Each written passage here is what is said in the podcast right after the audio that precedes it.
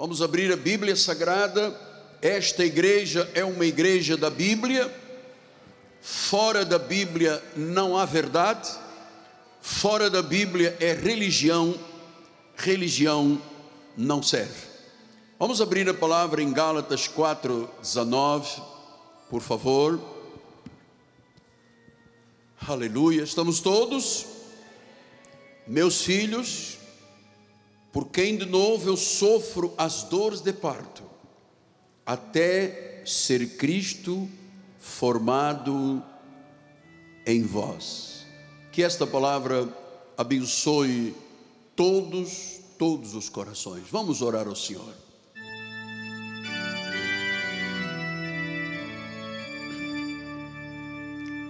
Senhor Jesus,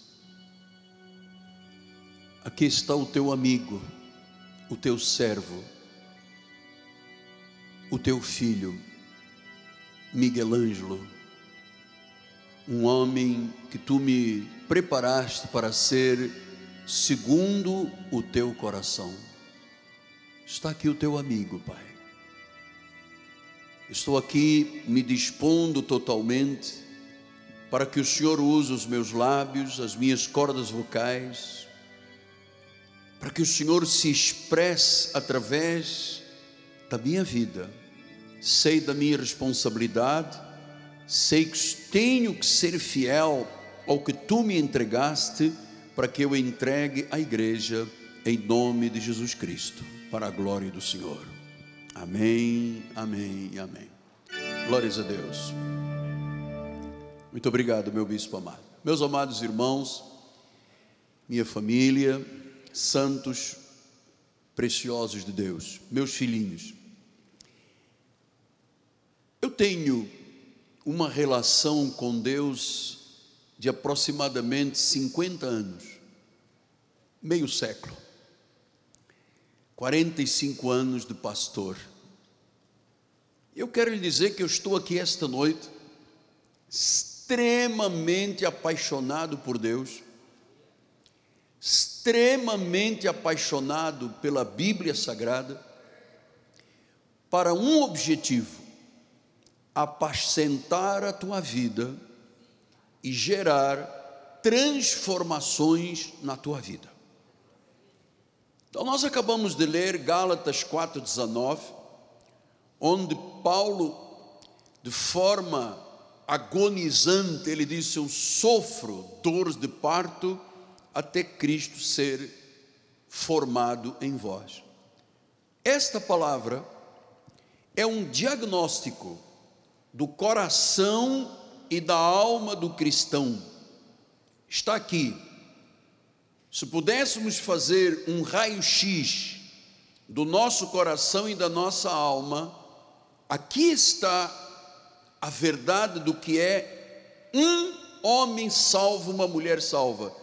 Cristo sendo formado.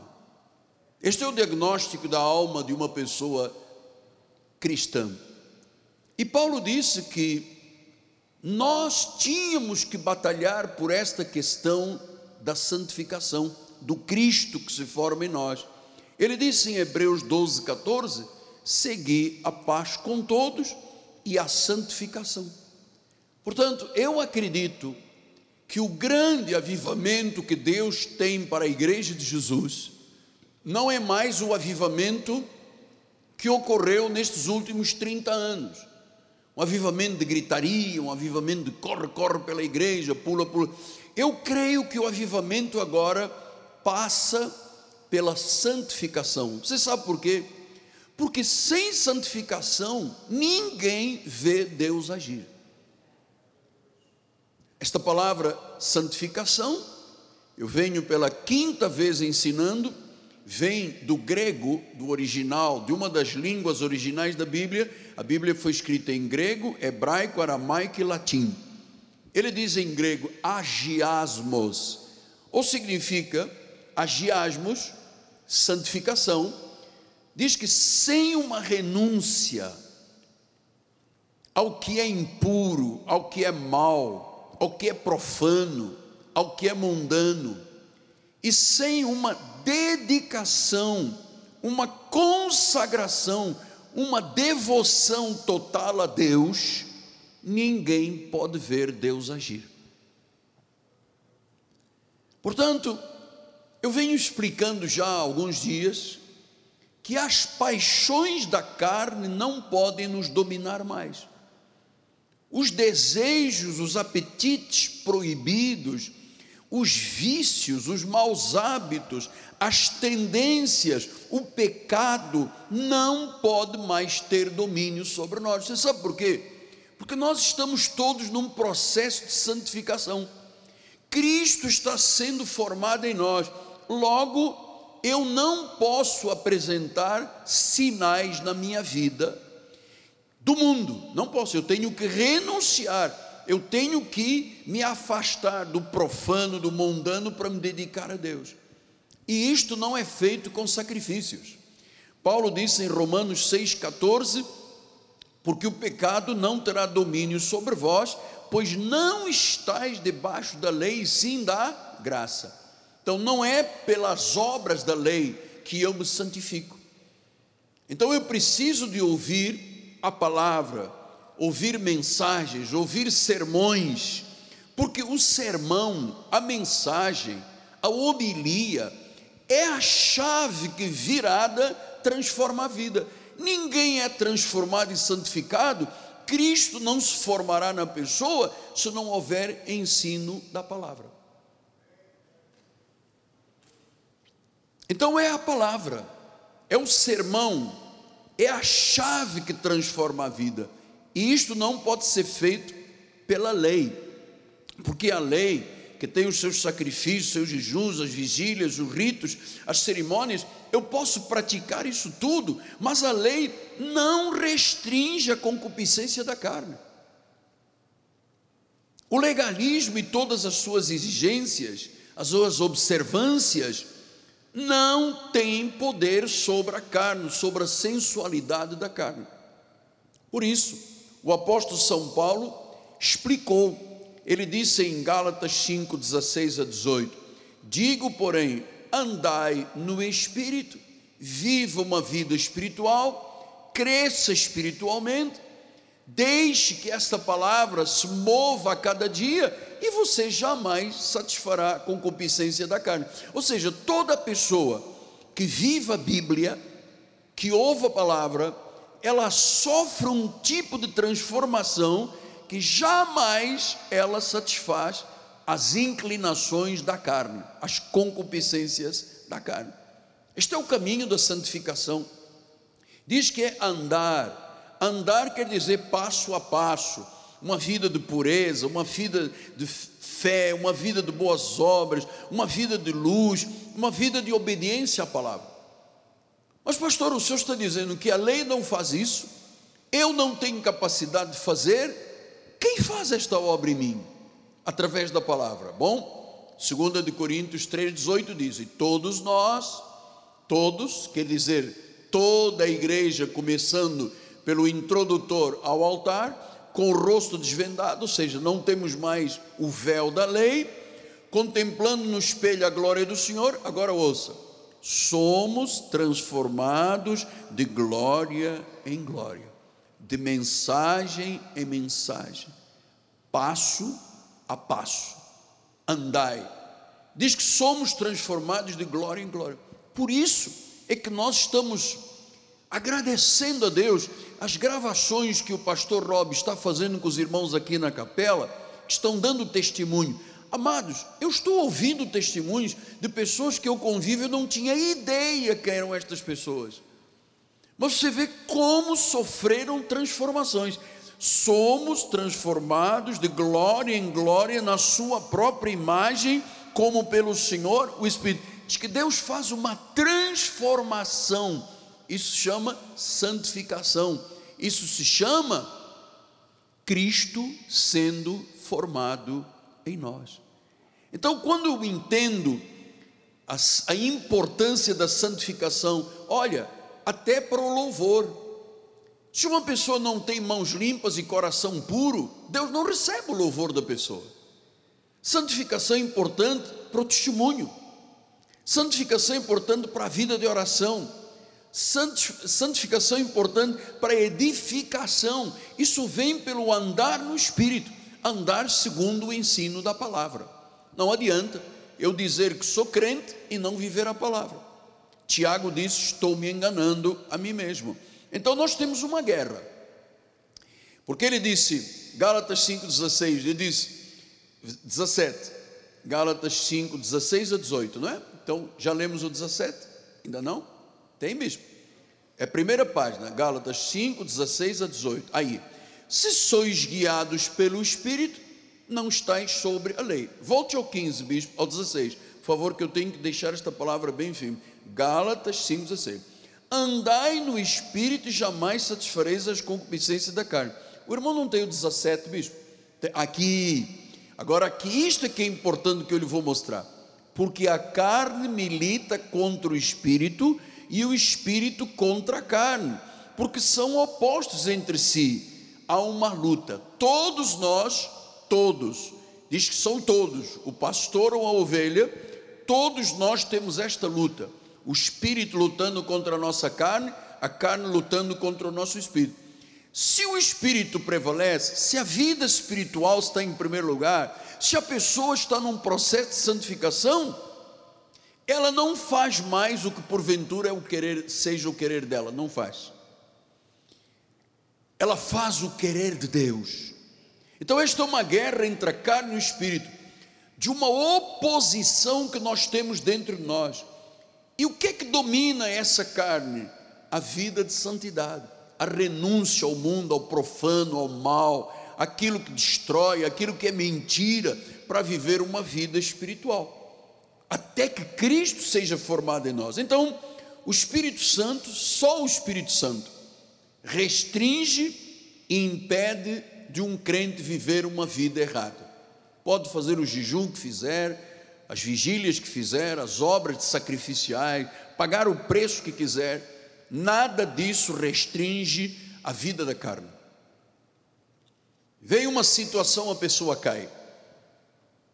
Vem uma oportunidade de pecado, a pessoa peca. Pode estar em jejum, pode estar fazendo vigília. Vigília e jejum não restringem a força da carne, mas o Espírito Santo sim.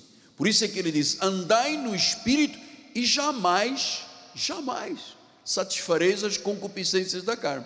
Então, Gálatas 5,18 volta e diz: se sois guiados pelo Espírito, não estás mais, não estás, não estás sob a lei. Então Paulo está dizendo: ninguém se torna santo cumprindo observâncias da lei. Não há vida santificada se eu tiver apenas comportamentos exteriores.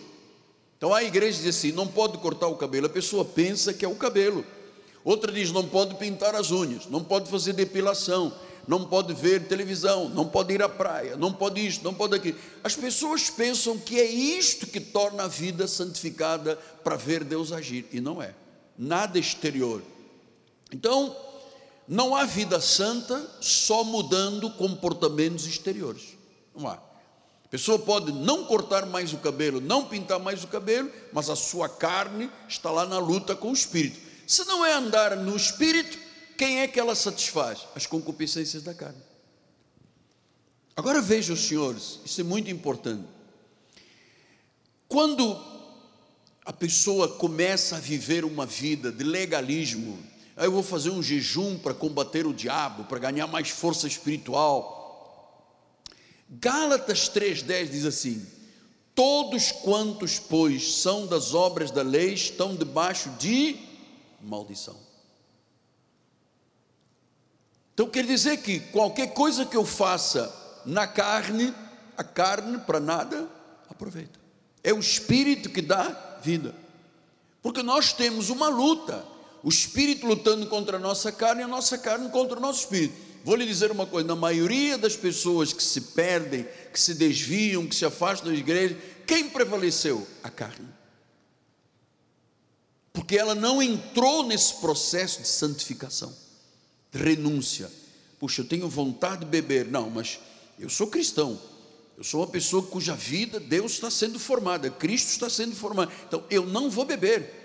Ah, apareceu uma oportunidade de eu mentir. Não, mas eu tenho Jesus, eu tenho um testemunho, eu sou luz, eu sou sal, eu tenho compromisso com Deus, logo eu não vou mentir. Essas atitudes significam o quê? Que a carne começa a ser restringida. A carne começa a ser restringida. Porque uma pessoa, segundo Gálatas 4, 1 e 2, a pessoa que tenta fazer obras da carne para se santificar, ah, eu vou subir no monte, eu vou me santificar no monte. E chega lá em cima no monte, a pessoa murmura, a pessoa julga o outro, a pessoa acusa o outro. O monte não santifica. O jejum não santifica. Tanto que Paulo diz em Gálatas 4:1, Digo, pois, aos que durante o tempo em que o herdeiro é menor, nada difere de um escravo. Quando a pessoa ainda não tem maturidade espiritual, não tem crescimento, não luta pela sua vida de santidade, ela não passa de um escravo. Não passa de um escravo. Por isso diz o versículo 2: Mas está sob os tutores e curadores até o tempo predeterminado pelo Pai. Versículo número 3 Assim também nós, quando éramos menores, quando não tínhamos santificação, quando Cristo ainda estava muito em embrião dentro de nós, nós estávamos servilmente sujeitos, éramos escravos do pecado. Servilmente.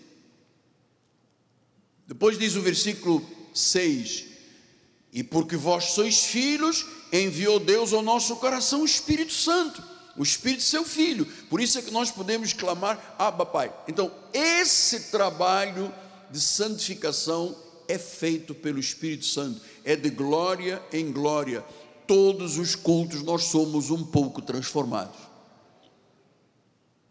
Por isso, a minha missão de pastor e profeta é lhe proporcionar um ensinamento que você absorva e diga: Eu não posso continuar sendo uma mulher rixosa eu não posso continuar sendo um homem que mente. Eu vejo, Deus está fazendo, Deus está trabalhando. Até um irmão me disse no outro dia: O senhor sempre fala da minha vida. Eu disse: Não, não lhe conheço. Não tenho nem ideia. De, perdão, onde o senhor mora, com quem vive, não tenho ideia. Mas o senhor está falando coisas da minha vida. Ouça, não sou eu que estou falando, é o Espírito Santo que está trabalhando na vida da pessoa. Como é que ele trabalha? Através da palavra. Por isso ele diz no versículo 7: opa, de sorte que já não és escravo, és filho. Portanto, nós não somos mais escravos, nós somos filhos. Então, a lei não desempenha nenhum papel na nossa santificação. Nenhum papel. Assim como a lei não desempenha nenhum papel na nossa salvação. Salvação é por graça, pela graça sois salvos mediante a fé. Isto não vem de vós, é um dom de Deus. Então, nada do homem tem papel na santificação ou na salvação.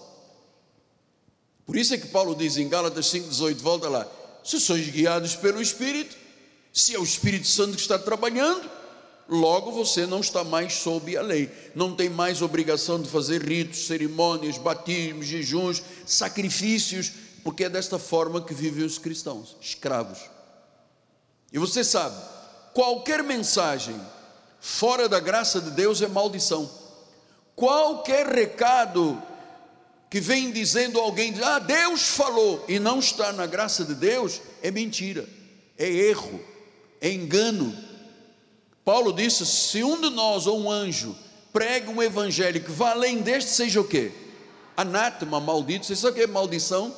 Maldição é a falta de Deus, é a doença, é a febre, é a tísica, é a pobreza, é a falta de Deus. Quando a pessoa não tem Deus, ela não tem nada na vida.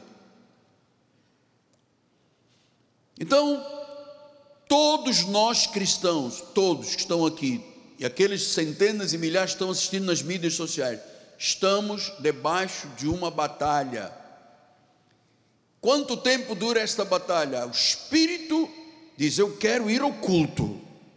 A carne diz: Não, mas hoje vai passar novela. O Espírito diz: os teus olhos, se tiverem luz, todo o teu corpo tem luz. A carne diz: não preciso nada disso, eu posso fazer, todo mundo faz, porque eu não faço? Eu posso olhar, cobiçar, desejar, já não tenho luz. Então, a carne é tremenda. Pedro chamou a nossa carne carne de imundice.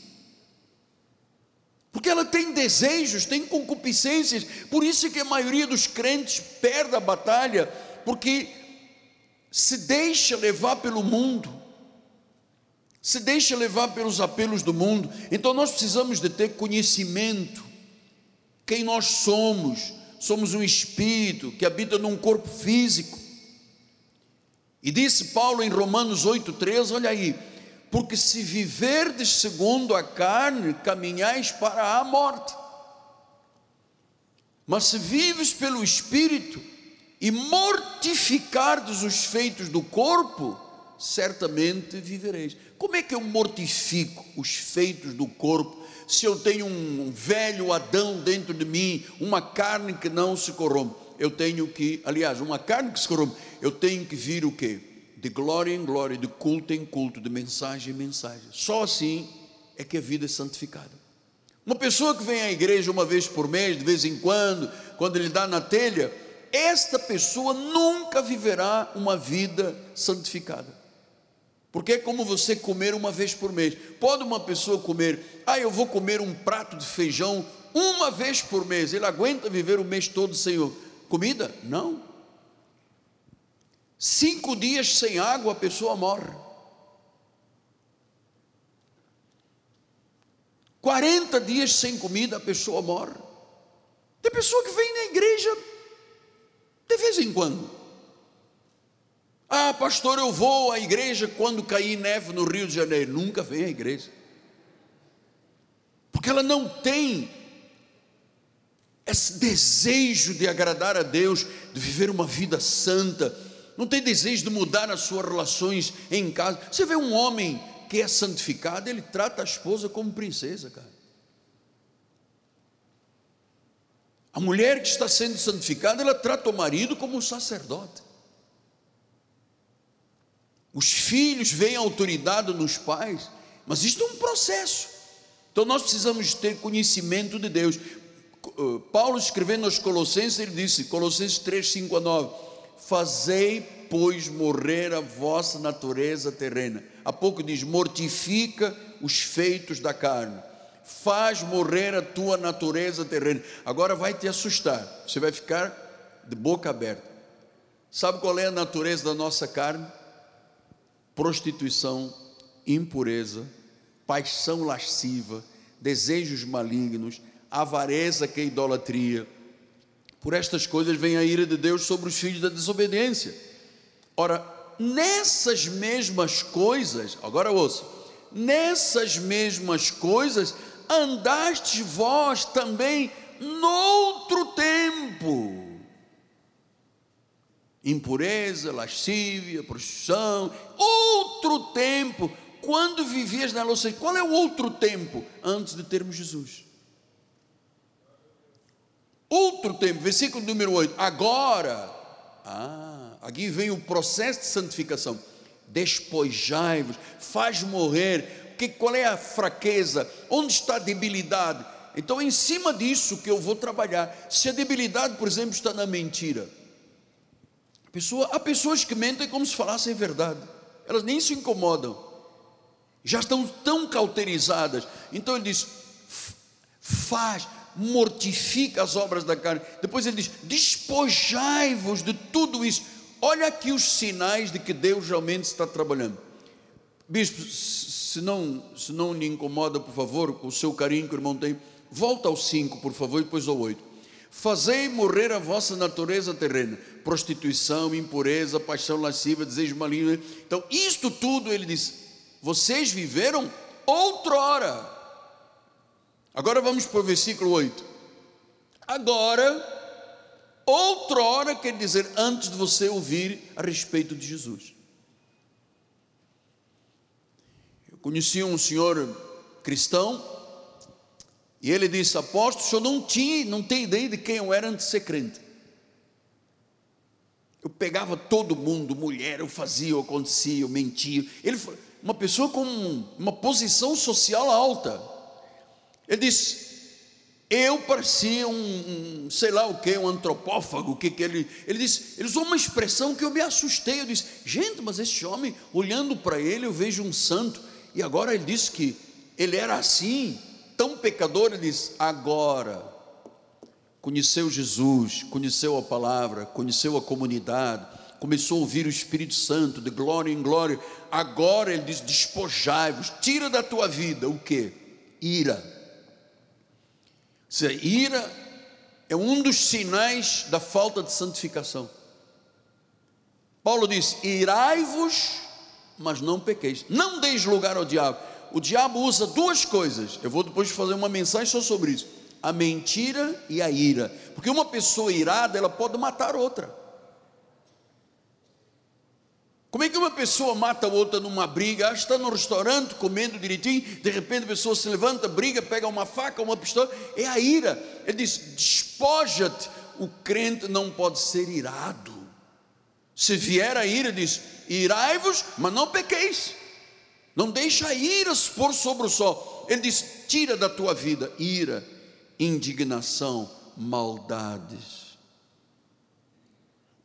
maledicências linguagem obscena, palavrão. Quando um crente, amado, pode usar a boca para dizer glórias a Deus, e depois ele está pregando um quadro em casa, põe o prego e dá-lhe uma paulada no dedo, o que que ele diz? Aleluia! Ele não diz, pum! Ele diz: você não pode ter linguagem obscena não pode ser maledicente, você não pode ser fofoqueiro. Eu não posso ser fofoqueiro. Maledicência, linguagem obscena. Pô, às vezes eu vejo pessoas cristãs, ama, palavrão atrás de palavrão, dizendo, ah, porque eu sou assim, é da minha cultura. Não, não, não. Não importa onde você está em qualquer país do mundo. A cultura bíblica não tem nada a ver com a cultura da carne, amado. Ele disse: não pode ter linguagem obscena. Versículo número 9: Não mintais uns aos outros Você vê quantas coisas a carne quer fazer? Mentira. Você vê, nós estamos num combate aqui agora sobre, por exemplo, a questão do casamento. Nós entendemos que o crente tem que ser casado. Vive com uma mulher, vive com um homem, não pode viver só em concubinato, tem que se casar. Amado, quando eu digo isso, você não imagina a ira que levanta em algumas pessoas. Domingo se levantou uma senhora, se levantou uma pessoa, não vamos me casar. O problema não é meu, amado. Eu sou casado. O problema é que a Bíblia diz que o homem e a mulher têm que ser casados no Senhor. Só concubinato, só vida sexual, não pode. Seja fornicação. Então ele diz: não minta uns aos outros, não minta. Quer dizer que a mentira e a ira, veja, ele começou com a ira, agora termina com a mentira. Ira e mentira são as piores coisas que você tem na vida de um cristão. Ele diz: despoja-te disso Despe-te do velho homem. O velho homem tem feitos. Então, quando você vê uma pessoa, 20 anos de crente, que vai desacatar a outra, que se ira com a vizinha, essa pessoa não tem nenhum conhecimento de Deus. Porque a Bíblia está dizendo: não minta, não se ire, não fale palavra obscena. Está aqui. Pastor, mas eu tenho um negócio para falar a palavra para você. Trabalhe, diga, Deus, eu tenho uma fraqueza, por favor, trabalhe em mim. Tira esta forma de agir. Tudo é com agressão, tudo é com ira, tudo é com gritaria em casa, tudo é quebrando prato. Tira isso da minha vida. Deus vai fazer. Deus vai fazer. Então diz: faça morrer, submeta. Claro que ninguém muda de um irado e mentiroso e não se transforma num santo que só fala a verdade de um dia para o outro. Isto é um processo, é de glória em glória, diga, de glória em glória, de passo a passo. Você se lembra quando Jesus foi ressuscitar Lázaro? Em João 11, 39 diz assim: Então ordenou Jesus: Tirai a pedra, disse Marta, irmão do morto: Senhor, já cheira mal, já é de quatro dias. Respondeu-lhe Jesus: Não te disse eu que se crês verás a glória de Deus? Tiraram a pedra e Jesus, levantando os olhos para o céu, disse: Pai, graças a dou porque me ouviste. Aliás, eu sabia que sempre me ouves, mas assim falei por causa da multidão presente, para que creiam que tu me enviaste. E tendo dito isto, exclamou: Lázaro, vem para fora. Saiu aquele que estivera morto, tendo os pés e as mãos ligadas com ataduras e o rosto envolto num lenço. Então Jesus disse: Desatai-o e deixai-o ir. Você sabe, todos nós, quando chegamos à igreja, chegamos aqui envoltos em muitas ataduras. Nosso rosto, a gente tinha escamas nos olhos, nós tínhamos escamas nos olhos véus, alguns até cheiravam mal, de tanto pecado. E quando Jesus chega, o Espírito Santo começa a trabalhar, é como pegar o morto e tirar-lhe as ataduras que estão em volta. Pastor, o que são as ataduras? É a velha natureza, é a mentira, a orgia, a impureza, a bebedice, é, é a, a, ira, as, Sabe, é como se nós fôssemos tiradas ataduras, aquilo que nos envolvia, a velha natureza. Sabe, muita gente às vezes tem 10, 20 anos e ainda tem vestes mortuárias, ainda estão presos, ainda cheiram mal. Então, esta luta é uma realidade, é uma realidade que todos nós temos, diz todos nós, todos nós. Você se lembra a luta é, de Paulo? Quero ver esta expressão, depois do domingo vamos estudar mais um pouco. Romanos 7, 18 diz assim: Porque eu sei que em mim, na minha carne, não habita bem nenhum, pois o querer o bem está em mim, não o efetuá-lo. Porque eu não faço o bem que prefiro, mas o mal que não quero é isso que eu faço. Mas se eu faço, não é que eu quero, já não sou eu quem faz, é o pecado que habita em mim. Então, ao querer fazer o bem, eu encontro a lei de que o mal reside em mim, porque no tocante ao homem interior eu tenho prazer na lei de Deus, mas vejo nos meus membros outra lei que, guerreando contra a lei da minha mente, me faz prisioneiro do pecado que está nos meus membros. Desventurado homem que sou, quem é que me livrará deste corpo de morte? Versículo 25: Graças a Deus por Jesus. Então, meus amados, eu fui da lei, eu também estava envolto em ataduras, eu não conseguia enxergar, eu era como Lázaro, também estava morto, também cheirava mal, até que Deus começou a tirar as ataduras da minha vida, começou a tirar, a me libertar, a fazer de mim este homem apaixonado por Deus, apaixonado pela palavra. Nunca em 45 anos de pastor eu cheguei a um culto tarde. Nunca comecei um culto das sete e meia às oito e quarenta e cinco, nunca na minha vida. Então, um crescimento espiritual, Deus foi tirando a velha natureza do Miguel Ângelo. Agora, esta realidade é: quem é que me livrará? Olha a minha carne, eu quero fazer o bem, mas não consigo fazer. Então, amado, isto se chama um processo de santificação. É muito lindo ver uma mulher, um homem santificado, um casal santificado. É muito lindo ver uma pessoa do louvor santificada. Ela não fica ouvindo samba em casa e depois vem para a igreja, vou ensaio do coral. Amanhã vamos estar aqui outra vez, hein? Músicos, coralistas, todo mundo amanhã, quarta aula com o apóstolo. Então eu não posso ter uma vida. Ah, eu sou um homem daquele muro para fora, apóstolo. O senhor não sabe quem eu sou eu boto para quebrar, eu arraso, eu vou no ônibus, eu vejo uma garota, eu escrevo o meu celular e entrego, diz assim, ore por mim, a pessoa recebe, ah, eu vou orar, quando vai, é um telefone celular, mas eu sou casado, mas a minha mulher não sabe, eu paquero mesmo, apóstolo, porque eu daquele muro para fora, o senhor não sabe quem eu sou. Eu sou um Lázaro cheirando mal, cheio de atadura. Agora eu entro aqui na igreja, fico numa boa, fico tranquilo, senão vai dar ruim. Então, eu não faço caô, caô, caô, como é caô? caô. Eu, eu aqui dentro, eu fico me segurando, mas não pode. Isso são ataduras da velha natureza. Veja, Romanos 8, 23 diz: Não somente ela, mas também nós que temos as primícias do Espírito, igualmente gememos no nosso íntimo, aguardando a adoção de filhos, a redenção do nosso corpo. Nós gememos, gememos aguardando a adoção, a redenção, aguardando a santificação, a formação do Cristo em nós. Aguardando. Romanos 6, que diremos, pois, permaneceremos no pecado para que seja a graça mais abundante? De modo nenhum. Como é que nós vivemos no pecado, nós que para ele morremos? Foi crucificado com ele o nosso velho homem, para que o corpo do pecado seja destruído e não sirvamos ao pecado, porque um crente que peca, ele é um escravo. Eu não quero beber, mas no meu trabalho, aposto, o pessoal diz: não é homem, não é homem, aí eu bebo.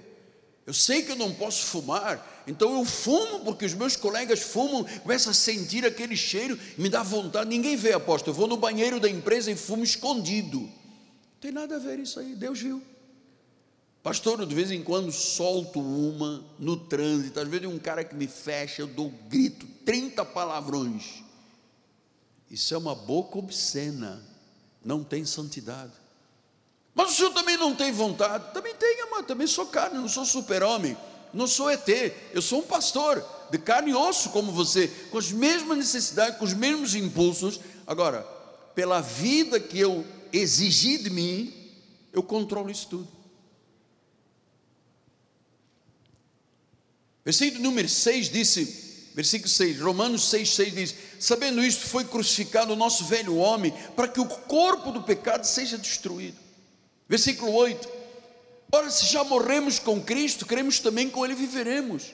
11: Assim também vós consideráveis mortos ao pecado e vivos para Deus. Ou seja, o pecado não pode ter mais domínio. Eu não posso mais, depois de 45 anos de pastor, dizer: Eu errei porque a minha carne é fraca. Então saia daqui. Como é que você tem anos e anos na obra de Deus e ainda vem dizer que a carne é fraca? Se a Bíblia diz que de glória em glória Deus vai santificando, santificando, amado, é, você fica um minuto com uma pessoa, você sabe se ela é santificada ou não. Chega perto de uma pessoa assim, você, vou te contar um negócio. Se a pessoa diz, fala, essa pessoa não tem o Espírito de Deus, ela quer fofoca, ela quer saber, ela quer, o seu coração não está limpo ainda. Então, é, versículo número 12 disse: Não reine, portanto, o pecado em vosso corpo mortal, de maneira que obedeçais às vossas às suas paixões. O nosso corpo tem paixões. Versículo número 17 diz: Mas graças a Deus, porque outrora, outrora, no passado, nós éramos escravos do pecado. Contudo, viestes obedecer de coração. Quer dizer que o fato de não andarmos em orgias, bebedices, pecados, impureza, lascívias, prostituição, isso, a palavra obscena, nós viemos obedecer porque de coração, porque amamos a Deus e queremos agradar ao Senhor. É nada. Não é porque o pastor está dizendo, é porque a Bíblia diz. Pastor, meu marido de vez em quando dá uma lapada e diz que tapinha não dói. Amado, não, eu não sei com quem eu estou falando do outro lado. Não existe homem mais covarde do mundo do que o homem que bate na esposa. Experimenta vir bater num homem, a ver se você pode. Não pode. Bate na esposa, que é a parte mais fraca. Você tem a aprovação de Deus? Mas, Thomas, a minha mulher é muito chata, ela me dá ira. Despoja-te da ira. Trabalha isto na tua vida. Senhor, eu sou um homem irado. Eu tenho chumbo da minha mulher. Eu, eu quando vejo a minha mulher, eu estou no carro, no sinal vermelho se abro o sinal verde, se a minha mulher olha para o sinal, eu tenho ciúmes, eu dou logo uma cotovelada. Puxa, isso não é um homem de Deus, pelo amor de um sinal, cotovelada, porque ela olhou para o verde. Ah, não é minha, não é de ninguém, vou matar. Ah, isso tudo, ira e mentira, não podem ser parte da vida de um crente. Então, só obediência à palavra é que faz a pessoa de glória em glória viver uma vida santa, de glória em glória. Eu tenho três versículos aqui que eu acho que são importantes. Provérbios 6, 16 a 19 diz: Seis coisas o Senhor aborrece, a sétima a sua alma abomina: Praticamente não conheço muita gente que obedece a isto. Poucos. Seis coisas o Senhor aborrece e a sétima alma abomina. O que é? Olhos altivos, língua mentirosa, mãos que derramam sangue inocente, o irado, coração que trama projetos iníquos, pés que se apressam a correr para o mal, testemunha falsa que profere mentiras, o que semeia contendas entre os irmãos. Diz que Deus tem ódio, não só da mentira, mas uma abominação com quem semeia contendas entre os irmãos. Deus abomina. Pastor, mas eu sou tão. Deus abomina. Nós não podemos semear contendas entre os irmãos, proferir mentiras, ser testemunha falsa. Eu vi, não viu nada. Outro dia eu estava vendo, eu gosto muito de ver provas para juízes, para promotor público, e depois gosto de ver também na hora, do, sou advogado, então eu gosto muito de ver a hora em que o juiz está ali com o Ministério Público, as testemunhas, eu vi uma, uma testemunha numa dessas, desses filmes, desses vídeos, a testemunha mentiu para o juiz, o juiz na hora mandou prender, algemar já saiu presa. Porque mentiu. Imagina se mentir para um juiz da prisão, imagina para Deus. Diz que Deus odeia quem semeia contentes entre os irmãos. Abomina. Jeremias 17, 9 a 10 diz assim: Enganoso é o coração mais que todas as coisas desesperadamente corrupto, coração do homem. Quando ele não é circuncidado por Deus, quando a mente de Cristo não está ativada, o coração é enganoso, ele é corrupto. Quantas pessoas já te disseram que te amam e depois te viraram as costas? O ingrato só tem um problema, é que depois ele não sabe que um dia poderá voltar a precisar da pessoa que ele gerou ingratidão. Mas assim, o coração é corrupto, um dia ama, depois já não ama, um dia quer, depois já não quer. Por isso é que nós estamos aí com milhares de pessoas. Hoje o percentual de separações no Brasil é igual ao de casamentos. Por causa do coração que diz que ama e depois de corrupto já não ama.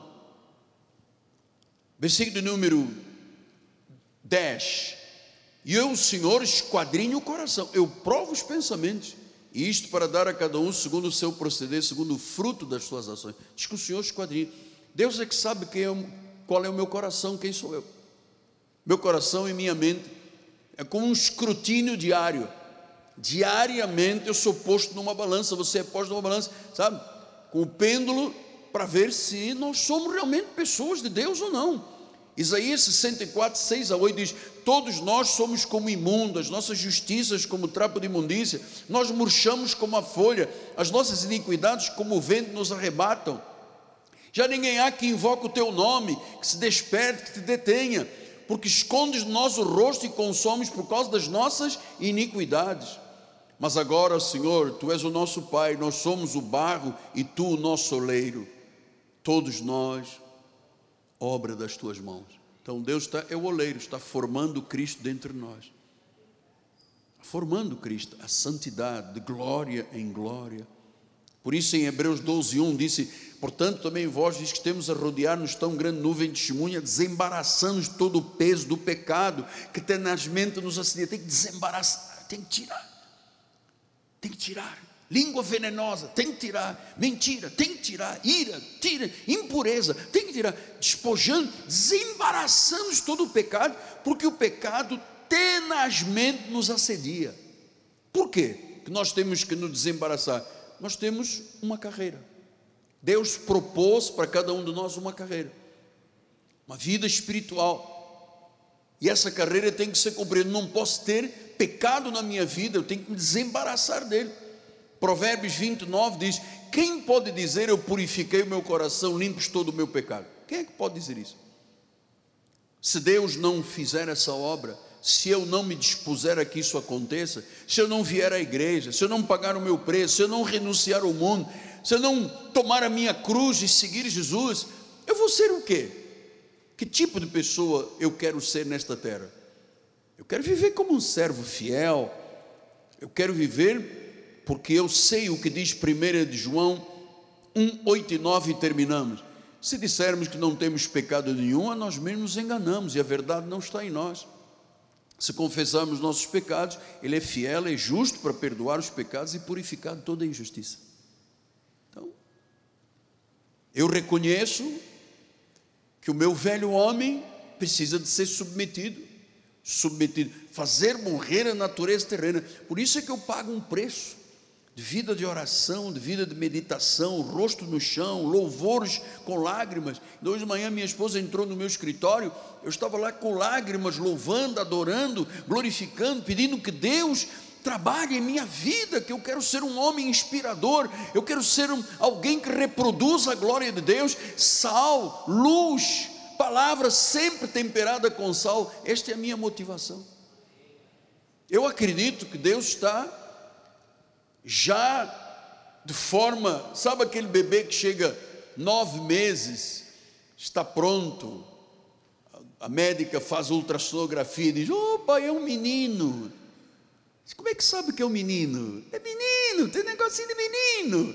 Ou é uma menina, tem, é uma menina, está pronto. Olha, vai se completar 40 e não sei quantas semanas, 42 semanas. Não pode passar. Então, quando estiver próximo, eu aviso. Chegou naquele tempo, tem que nascer a criança. A criança não pode ficar dentro da mãe 10 meses, 11 meses, um ano. Não pode.